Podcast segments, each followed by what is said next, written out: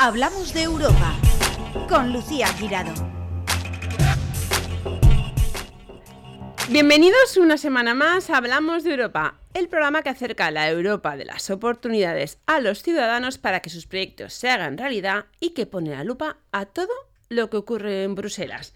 Y bueno, aquí tenemos precisamente a uno de, los eh, lugares, de los ayuntamientos, Alcira, que, bueno, mm, estoy convencida que es uno de los sitios que más hacen que las personas cumplan sus sueños gracias a Europa. Además, es un... Eh, vean, eh, vean, es uno de los municipios que más proyectos europeos tiene. En concreto, solo durante 2022, la Oficina de Proyectos Europeos de Alcira, a través de IDEA, ha gestionado 34 proyectos, de los cuales 10 han sido aprobados eh, en este año. Esto ha supuesto em, una cantidad de 385.000 euros, bueno, casi 386.000. A ver, eh, tenemos con nosotros a, José Manuel González, que es el responsable de la oficina, y Alba Iborra, eh, técnica de proyectos europeos. Yo creo, si no es la que más, por número, eh, la, que, la, Oficina de Proyectos Europeos que más gestiona la Comunidad Valenciana, por número de habitantes, yo creo que sí, eh, desde luego en el podium está. Eso lo tengo clarísimo, o sea, porque... Yo creo que también. Ustedes no saben lo que es, es gestionar 34 proyectos europeos en un año, o sea, no se lo pueden ni imaginar. O sea, em, hay ayuntamientos que no gestionan ni uno. Es mucho trabajo, sí que es verdad. Es, mucho trabajo. Y además trabajo en una de las cosas que más me gusta, que son eh, las movilidades los Erasmus y con gente de todas las edades, eh, que es lo más gratificante. Por aquí han pasado testimonios que se enojan la lágrima. Nos hace rejuvenecer. Correcto. Sí, sí, a mí me encanta estar con, cuando estoy bien alguna becaria o tal, bueno, a mí me encanta. bueno, a ver, contarme eh, cómo, bueno, mm, solo con esta presentación, hacer un balance del año, es que, contarme, ¿cómo ha sido este año 22? A ver, en resumen, yo creo que ha sido un muy buen año para nosotros. Ha sido eh, un año en el que se ha superado ya definitivamente la pandemia, porque nosotros sí que tuvimos, no es que tuviéramos problemas, pero sabes que la pandemia, y como has comentado, muchos proyectos europeos van conectados con el tema de la movilidad, todo eso quedó parado. Se sustituyó mucha movilidad por movilidades virtuales, por reuniones online, proyectos que se pararon, se aplazaron, y todo eso nos llevó a dos años y en el que un poco pues hubo un cuello de botella, proyectos que no acababan de finalizar porque las actividades no se podían llevar a cabo si tuvieron que pedir ampliaciones del, del plazo que teníamos para ejecutar los proyectos, pero ahora ya hemos vuelto otra vez a Full time ahí poner la directa y aquí creo que si mi compañera no, me corrige, a finales de noviembre mandamos a 30 y... 35, 35 personas, a 35 personas en el mismo mes eh, además fueron unos grupos muy interesantes con alumnos de, diversos certificados. ¿Qué, Erasmus eran? ¿Qué certificados? Eh? Pues eh, los alumnos pertenecían a los certificados de administrativo, de forestal y de jardinería y también de obra. de diferentes talleres. Estamos hablando de 35 personas, ¿no? Que están en situación de desempleo, que se apuntaron a talleres, ¿no? Para mejor. Correcto, salieron listados. Actualmente, superando el proceso de selección, se convirtieron en alumnos trabajadores y, bueno, como bien sabéis, la oportunidad que ofrecemos desde allí es hacer el Erasmus, que siempre lo digo, no tiene edad, no tiene límite y se fueron y han vuelto nuevos. ¿Y en qué, en qué sitios han ido? Estuvieron en Italia. Estuvieron, tuvimos un grupo en Pésaro y otro grupo en, en Basto. Y de, de, esos 35, eh, todos, porque todos son especiales y todos tienen su historia y su vida, pero ¿hay alguno que, que digas, guau, este yo pensaba que... Pues sinceramente me lleva dos sorpresas con muchos de ellos, pero la verdad es que no te puedo decir, con, me quedo con este o me quedo con esta chica o con este... Porque es que son todos mm, maravillosos. Es que no, y todos han venido ¿no? con, expectativas eh, y con ¿no? un proyecto de vida totalmente mm, nuevo. ¿no? Vienen empoderados, que... lo hemos comentado muchas veces. Vienen porque se ven que ya partían de una base de estar en una situación de desempleo ya no solamente han recibido una formación que les permite acceder al mundo laboral, sino que han tenido la oportunidad de hacer prácticas y trabajar en una empresa en otro país de la Unión Europea.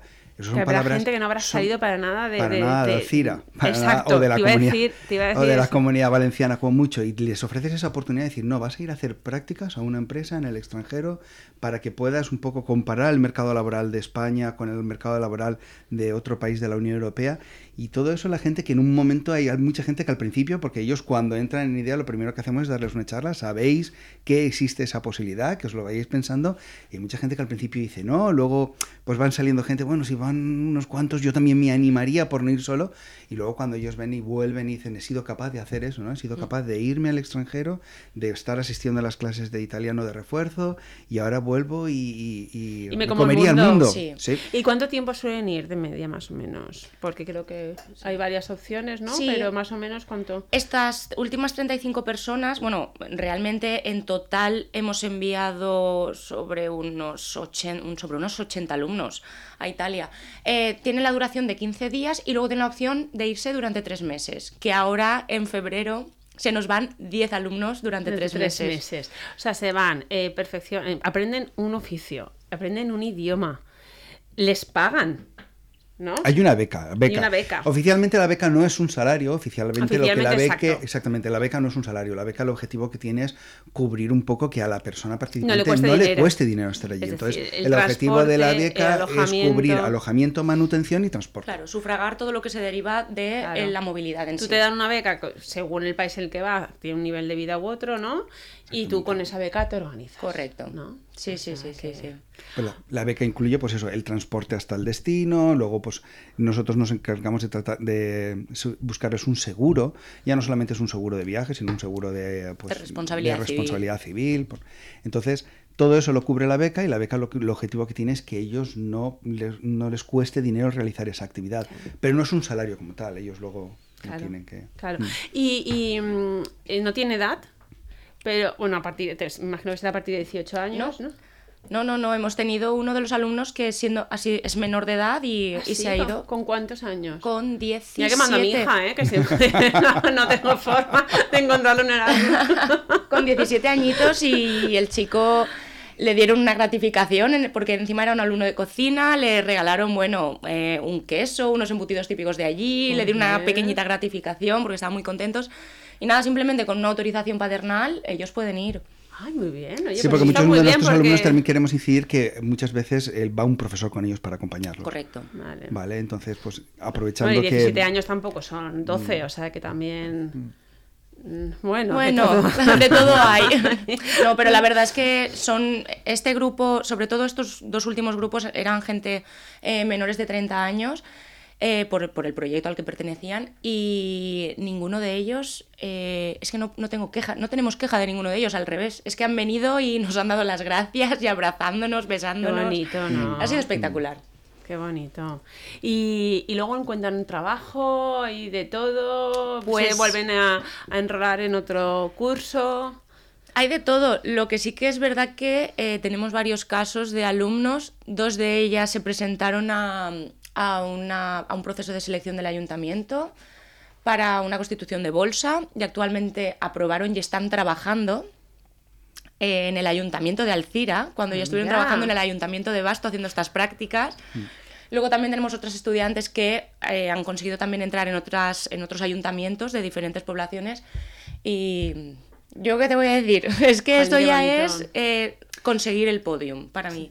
Creo que es el paquete entero de lo que te ofrece IDEA, ¿no? Porque IDEA te ofrece la formación, IDEA te ofrece la posibilidad de hacer una movilidad en Europa, IDEA es agencia de colocación, y entonces ya vienes aquí con las pilas cargadas, decir, bueno, pues después de haber pasado por la formación, después de haber pasado por la movilidad, me voy a apuntar ahora a la agencia de colocación a ver qué trabajo puedo, puedo encontrar, y la verdad que...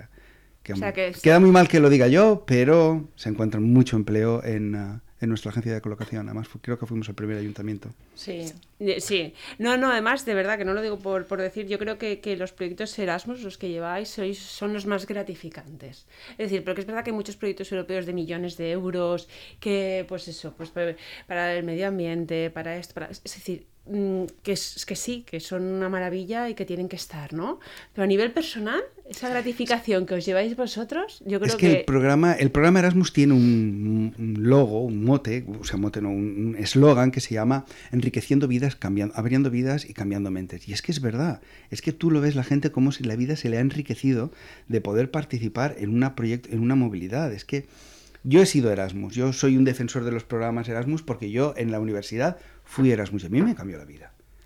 Yo me fui un año al extranjero, yo tuve la oportunidad de conocer otra cultura, de aprender un idioma porque no es lo mismo ir aquí yendo a clase, que yo también iba a clase, que luego que te suelten en un país que dices, o hablas o pasas hambre. ¿eh? Es que las cosas son así de claras. Es verdad. Es verdad. O sea, ya no existe el me voy a poner con mi amigo para hablar el inglés, o voy a ver si hoy no hago la presentación, o cualquier otra cosa. O pregunto dónde estoy el baño, o, o, mal, mal vamos o donde a hay un supermercado con precios asequibles, o me voy de restaurante. ¿Y sabes qué pasa eso? Que una vez tú ya lo has hecho la primera vez y dices, ostras, lo he hecho, lo he podido hacer. Venga, va, lo siguiente, a ver ahora lo que voy. Y te empoderas, exactamente. Ahora voy a hablar con esto, y ahora voy a coger el teléfono, y ahora me voy a ir y lo voy a hacer yo solo. Y te vas empoderando tú solo. Y cuando vuelves aquí y te traes todo eso, que dices, bueno, pues otro año hubiera sido pues otro más en la vida y este ha sido completamente diferente. Y, yo siempre lo digo a, los alumnos de IDEA, a toda la gente que viene a la oficina a preguntar por las movilidades, no hay mejor forma actualmente de enriquecer tu currículum. Mm. Si tú haces procesos de selección, un currículum es un calco del siguiente. Quien no ha estudiado en la Universidad de Valencia, pues ha estudiado en el Instituto de Formación Profesional de Alcira, si no en el de Guadasuar, si no has estudiado, todos... esa diferenciación viene cuando dices, he hecho un Erasmus dos meses en República Checa, en Italia. y, ese es el que seleccionan, por lo menos el que apartan, ¿no? Porque introduce algo diferente. Mm. claro. Tú todos los demás currículos... Y sabes que aparte lleva una actitud. Que actitud exactamente. Que la actitud ahora se valora muchísimo, no solo el expediente. Exactamente. Te ha demostrado que tienes una persona con iniciativa, que ha tenido el valor suficiente para dejar su casa, dejar sus amigos, jugar eso que se llama tanto el círculo de confianza, y decir, y ahora yo me voy, y se ha ido a otro país. Ole por él. Vamos a preguntarle. Y él te va contando su experiencia y eso le da un valor diferente al resto de entrevistas anteriores que has estado haciendo porque has estudiado en la Universidad de Valencia, qué tal la carrera, dónde has hecho prácticas. Claro. Eso es un valor diferencial brutal a la hora de hacer buscar un puesto de trabajo. ¿Y qué, requisitos? Eh, porque habrá mucha gente que nos escuche que diga, yo estoy en paro, eh, yo quiero hacer esto. Pero bueno, ¿qué requisitos tienen que tener? Me imagino que, habrá un orden de, ¿no? de prioridad, ¿no? Tienen primero que a lo mejor que estar en paro, tienen que estar en labora, luego tienen que estar en el labora. Al final se trata de, estar mm, apuntados en labora como demandantes de empleo y ese proceso ya corresponde a, otro departamento de, de nuestra de, de idea, de formación. Ellos se encargan del proceso selectivo previo previo filtro de labora y a partir de ahí, una vez ya son alumnos, simplemente es que lo soliciten. A partir de ahí, nosotros hacemos una serie de entrevistas y demás. Y si hay sitio para todos y te iba a decir, consideramos se puede ampliar, si imagínate, no se cubren las plazas, que creo que esto nunca ha ocurrido, pero bueno, no se cubren las plazas, sí que se podría mejor ampliar y pedir a otros labora, que manden gente y tal, o se acota la zona, ¿no?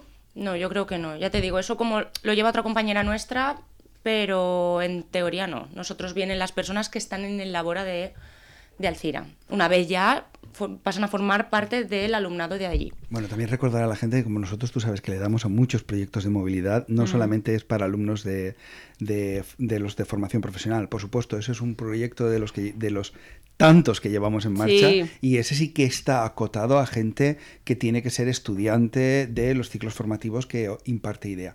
Pero si no eres estudiante y tienes entre, aquí sí que está acotado la edad, 18 y 30 años, puedes participar en el Cuerpo Europeo de Solidaridad. A ver, que, ese también es precioso. A ver, cuéntame.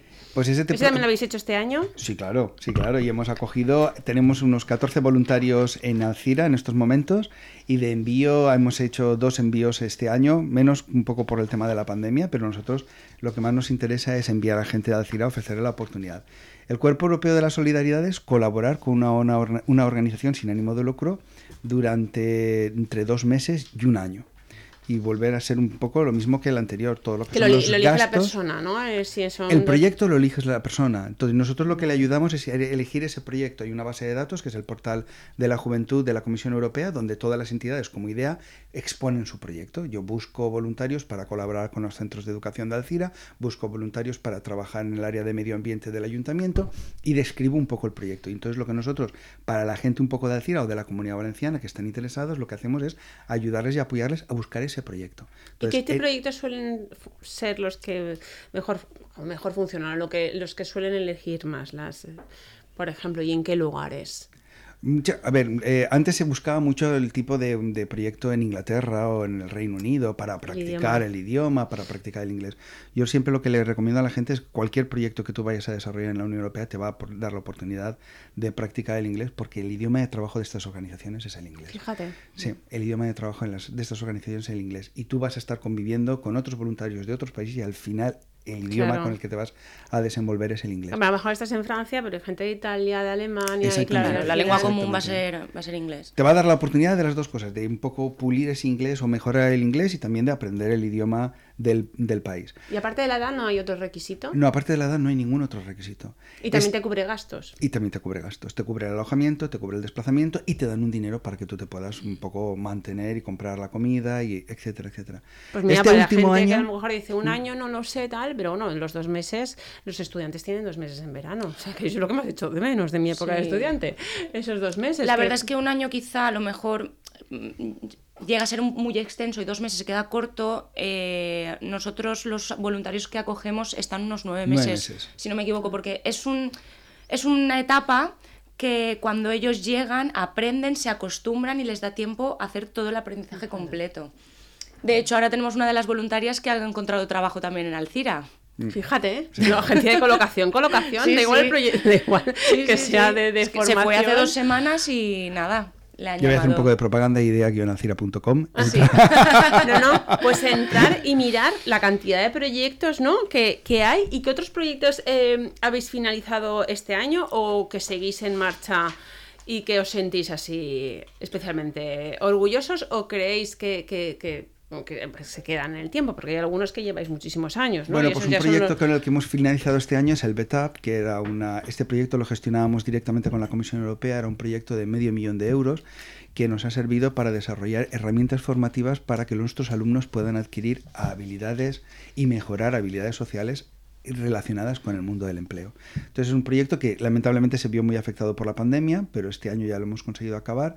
La formación está online y disponible para cualquier persona que lo pudiera hacer.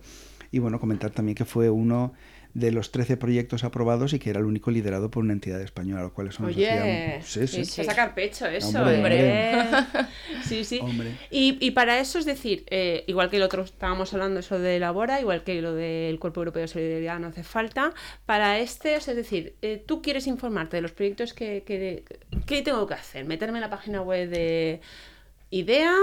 Eh, Alcira o en Euro, pues en la idea que las dos están vinculadas y entonces tú puedes ver toda la cantidad de proyectos o los proyectos que estamos desarrollando. Pero, por ejemplo, este que hemos comentado, el BETAP, tiene una herramienta formativa que es online. Tú puedes hacer ese curso y al finalizar ese curso obtienes tu certificado. es, un, es un curso ¿Es online. online? Es online. Es online y tienes un certificado que está avalado, bueno, pues ya no solamente por el Ayuntamiento de Alcira y el resto de los socios que participaban, sino también por la Comisión Europea. ¿Y de qué, suelen, ¿Y de qué son los cursos en que te puedes...?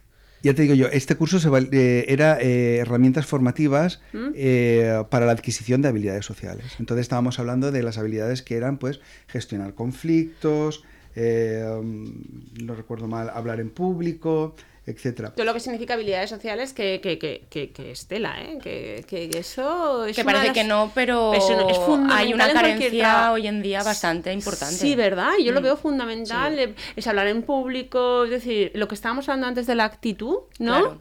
Eh, en cualquier trabajo ya, ya, ya te lo piden, ¿no? Es saber, saber también trabajar en equipo. Sí, son unas habilidades que las demanda el mundo empresarial y que, pues, no sé por qué motivo No se dan. No se dan. No se dan. No se dan. Y luego Muchos verdes, muchos periodistas, es verdad, eh, dan clases de comunicación y clases de habilidades sociales precisamente por... Y, se lo dan sobre todo, pues eso, aparte de políticos que estos ya vienen aprendidos desde mucho tiempo, a, empresarios y a gente que, porque lo necesitan. Tú tienes que hacer una exposición, tienes que hacer cualquier cosa y una reunión de trabajo y puedes estar muy cualificado, pero si no sabes expresar los conocimientos que tienes... Si no sabes transmitir, muchas veces se pierde mucha información y se pierde mucha validez de lo que estás, estás realizando. Y no sé por qué motivo eso hoy en día la gente adolece un poquito a la hora de incorporarse en el mundo laboral, a la hora de tener empatía también con el compañero, con el... Es que yo creo que en el mundo de hoy no hay casi Son habilidades ¿eh? como que están subestimadas, ¿no? Y no nos damos cuenta que, que hace falta reforzarlas y que mucha gente le cuesta, pues algo tan sencillo como hablar en público, a lo mejor una persona lo tiene hecho y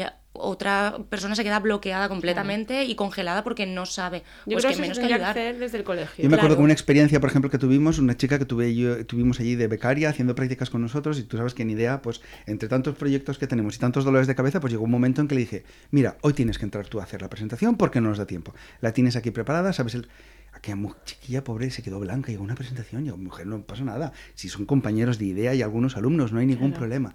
es que yo nunca he hablado en público. yo, pero vienes de la universidad, algún día habrás hecho alguna presentación.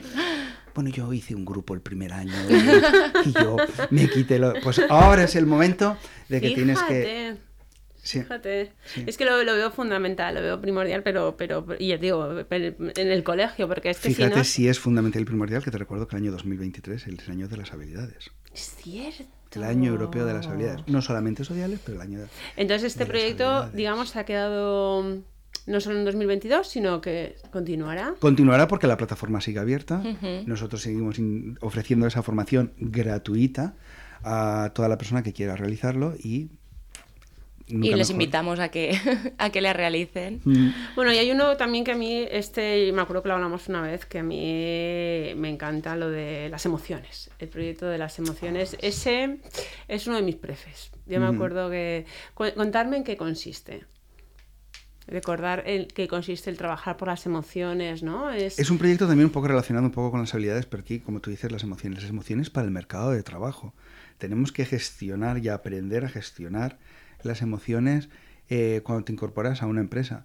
Y en eso se, ah, se, pensaba el proyecto. El proyecto tenía dos vertientes. Una vertiente era eh, formar a los orientadores laborales para que un poco pues empaticen con la persona con la que tienen enfrente mm. y sepan y luego también sepan transmitir y formar en emociones a esta persona que está buscando el trabajo y que es una carrera de fondo muchas veces el buscar trabajo y no mm. puedes venirte abajo porque pues una primera entrevista no haya ido bien, porque no te hayan llamado para el puesto de trabajo que tú estabas queriendo. Entonces hay que gestionar todo eso y ese proyecto me ayudaba primero a que el orientador laboral pudiera gestionar y ayudar, sobre todo a la persona desempleada que está buscando trabajo a gestionar sus emociones.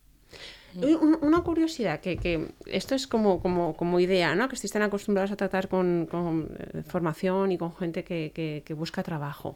Em, ¿Cómo está realmente el mercado laboral? Porque hay muchas personas que, hay veces que, hablas con empresarios y dicen, no, si es que tengo em, entrevistas de trabajo que les digo que sí, o que incluso tengo entrevistas de trabajo y me dejan colgado y luego no vienen, o ¿Cómo, cómo eh, y luego hay gente que es súper, súper, súper válida, ¿no? Es cierto, a lo mejor ahora hay dos extremos y antes, hace unos años, estaba todo más como al mismo, casi al mismo nivel, ¿no? Lo que es la, la, la actitud, la voluntad. ¿O no veis ahí cambio? ¿Creéis que sigue todo igual? Uy, pues ahí la verdad es que no sé, no sé si decirte que está muy polarizado, como tú bien dices, o, o no. La verdad es que esto es un, mira, podríamos haber traído, José Manuel, los datos del Observatorio de Empleo que nos pasan las compañeras de mm. orientación, porque ellas eh, mensualmente sacan unas tablas con los porcentajes de inserción y, demás, y a la próxima no tendremos que apuntar porque aquí nos has pillado, la yo, verdad. Yo esto me lo apunto, ¿no? Porque es una cosa que a nivel personal mm. lo, lo, estoy viviendo, ¿no? Y me lo cuenta mucha gente, ¿no? Que hay gente súper buena o gente que, que, que está como que que ya que, que, que, no es que le dé igual, pero pues busca un poquito más a lo mejor la calidad de vida, busca...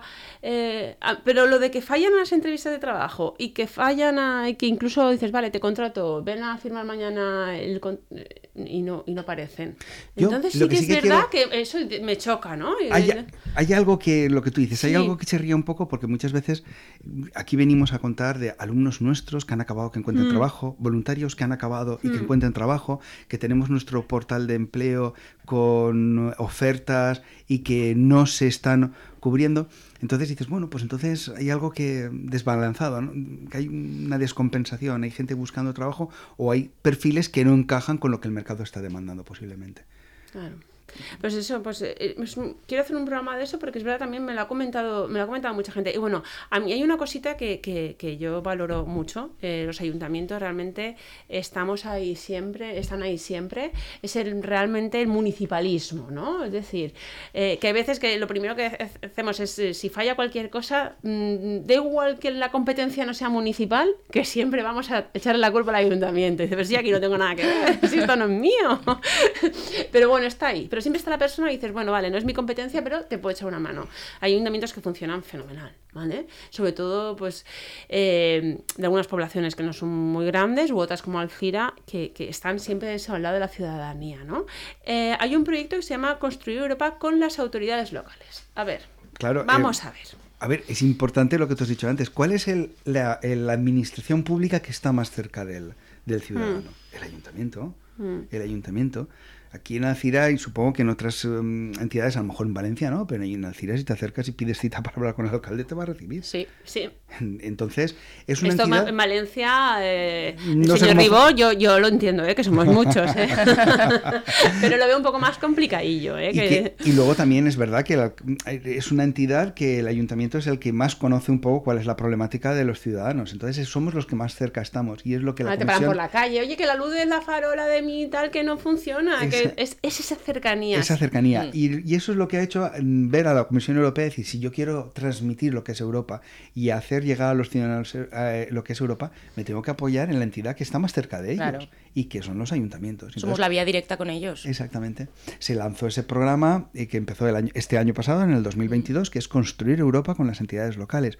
Porque es algo que sí que hemos detectado muchas veces y es que empieza un centro euroescepticismo. Sí lamentablemente lo más que cuando más que el Brexit y tal lo bueno es mío y lo malo es porque Europa nos lo ha mandado Fíjate. eso entonces yo creo que Europa lo que intenta decir es bueno yo quiero eh, transmitir un poquito a la ciudadanía todos los logros de la Unión Europea y todos los ventajas de la Unión Europea y mm. que no solamente pues se incida en las cosas malas, ¿no? Porque Europa lo manda. Claro, al final. y más ahora con todas las ayudas, que es verdad, dice, sí, claro, Europa mm, da ayudas, pero también exige, ¿no? Entonces, claro, a lo mejor solo nos fijamos esto como los padres, ¿no? yo digo a mis hijas, que eso, soy el polimano, ¿no? no, pero al final, al final es eso, es, es la vía con que Europa puede llegar al ciudadano de a pie. Si no, ¿Y cómo quiere llegar? O sea, ¿cómo, ¿cuál es el propósito? ¿Cómo, cómo, lo, ¿Cómo va a conseguir este proyecto llegar más a la ciudadanía? Eh, ¿Con comunicación? con Es un proyecto basado en comunicación. Entonces, lo que intenta y lo que son miembros en teoría de las redes son los alcaldes. Y son los alcaldes a los primeros que Europa va a intentar, bueno, pues no convencer, pero va a transmitir esas bondades de Europa, de los proyectos europeos, porque es lo que tú has muy bien dicho antes, hay ayuntamientos que están metidos en proyectos europeos y otros ayuntamientos mm. que no. Entonces, bueno, pues vamos a hacer esa, creo que lo que Europa pretende con este proyecto, vamos a hacer esa labor de concienciación, primero por las propias entidades locales y luego que la propia entidad me sirva para llegar al ciudadano un poco más rápido. Entonces, es un proyecto de comunicación a la ciudadanía de las ventajas y de los, mm, los éxitos que ha tenido el pertenecer y que todos somos miembros de la Unión Europea. Y para acabar el, este balance de 2022, eh, ¿qué otros proyectos eh, resaltaríais y cómo afrontamos este 2023? Afrontarlo lo afrontamos con muchas ganas y con mucha ilusión. Yo creo que eso no, no cambia. Eh, ahora mismo, bueno, Vamos a, Habrá proyectos que continúan, ¿no? Como siempre, que llevan marca idea y esos van a continuar, todos los Erasmus que hemos estado comentando. Correcto. Luego también tenemos otros proyectos que se han aprobado en el 22, como por ejemplo el proyecto Women and Work, eh, que al final es, es, potenciar y reforzar el, el, talento de las mujeres en el campo de, en el ámbito laboral. Luego también tenemos otro proyecto que también empezó en el 2022, que es Block by Block, y continúa durante el 2023. Y ahora también, eh, bueno, mm, nos han... Uh, lo primero que sabemos es que hemos pedido un nuevo proyecto de voluntariado. Nuestro compañero lo solicitó y somos el ayuntamiento que ha recibido la subvención más grande de toda de toda España.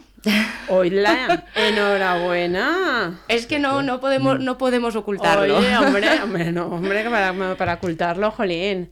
No, no, sí, sí. Y un proyecto que tenemos para el 2022 que tengo especial interés es que buscamos una acreditación para hacer movilidades, pero en las escuelas. Queremos... Para 2023. Ah, es, uy, Voy a alargarme dos minutos. El técnico me mira con cara diciendo, Lucía, a ver, a ver, es que esto, esto es algo personal. Esto es algo que yo siempre pido a todos, porque eh, siempre digo, es decir, eh, los idiomas, las movilidades, lo que siempre, igual que antes decía que esto se tendría que aprender en el colegio, las habilidades sociales, pues yo lo digo lo mismo, o sea, las movilidades, o sea, ¿qué, qué es lo que queremos los padres? Que los niños puedan ir fuera a estudiar. ¿Qué es lo que más dinero nos cuesta? Pues eso es lo que vamos a hacer ahora desde el Ayuntamiento Voy de a empadronarme en Alcira. Por supuesto. Bienvenida. a ver, ¿en pues, qué consiste? Eh, como tenemos una muy amplia experiencia Hmm. en movilidades de formación profesional, eh, hace dos años empezamos con un proyecto de educación para adultos. Dijimos, si pusiéramos todo este que nosotros sabemos hacer, know-how, a disposición de los colegios, que muchas veces no tienen los recursos, no tienen el tiempo, no tienen el profesorado para poder poner en marcha, Claro. Lo podemos hacer nosotros. Nosotros gestionamos el proyecto y las movilidades las hacen los centros. Entonces, estamos esperando a que nos venga aprobada esa acreditación y lo cual permitiría a todos los centros de educación escolar, tanto de primaria como secundaria y de infantil, Primaria, infa- que me está... sí. Madre De Alcira. mía, que me empadronó de verdad.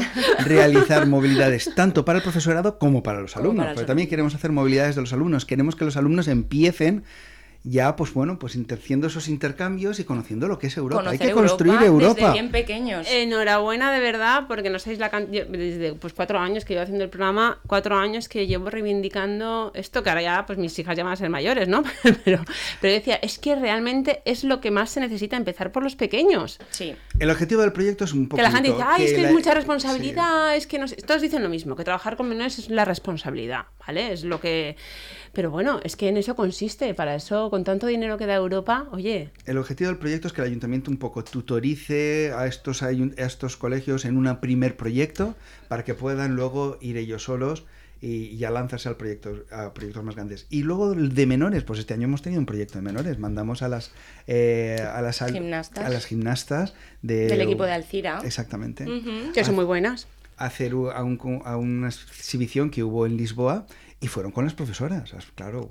Y los padres también se apuntaron, o Hombre, sea, veas por su tú, cuenta, veas tú. para ir a ver a las hijas competir Oye, en, en Lisboa. Pues José Manuel, ahora hablamos de, de lo que tengo que, que hacer y me pasarás es- eh, tú cuando te den... Te pasamos la hoja de empadronamiento. Eh, sí, sí, sí, sí, por ya de aquí. supuesto. Pues muchísimas gracias, Alba Iborra y José Manuel. González. Y una semana más en Plaza Radio, La Voz de Valencia Plaza, hemos hablado de la Europa, de las oportunidades y de la actualidad del viejo continente, porque lo que ocurre en Europa te afecta directamente. Encuentra todos nuestros podcasts en nuestra web 999plazaradio.es o en tu plataforma preferida. 99.9 Plaza Radio, la voz de Valencia.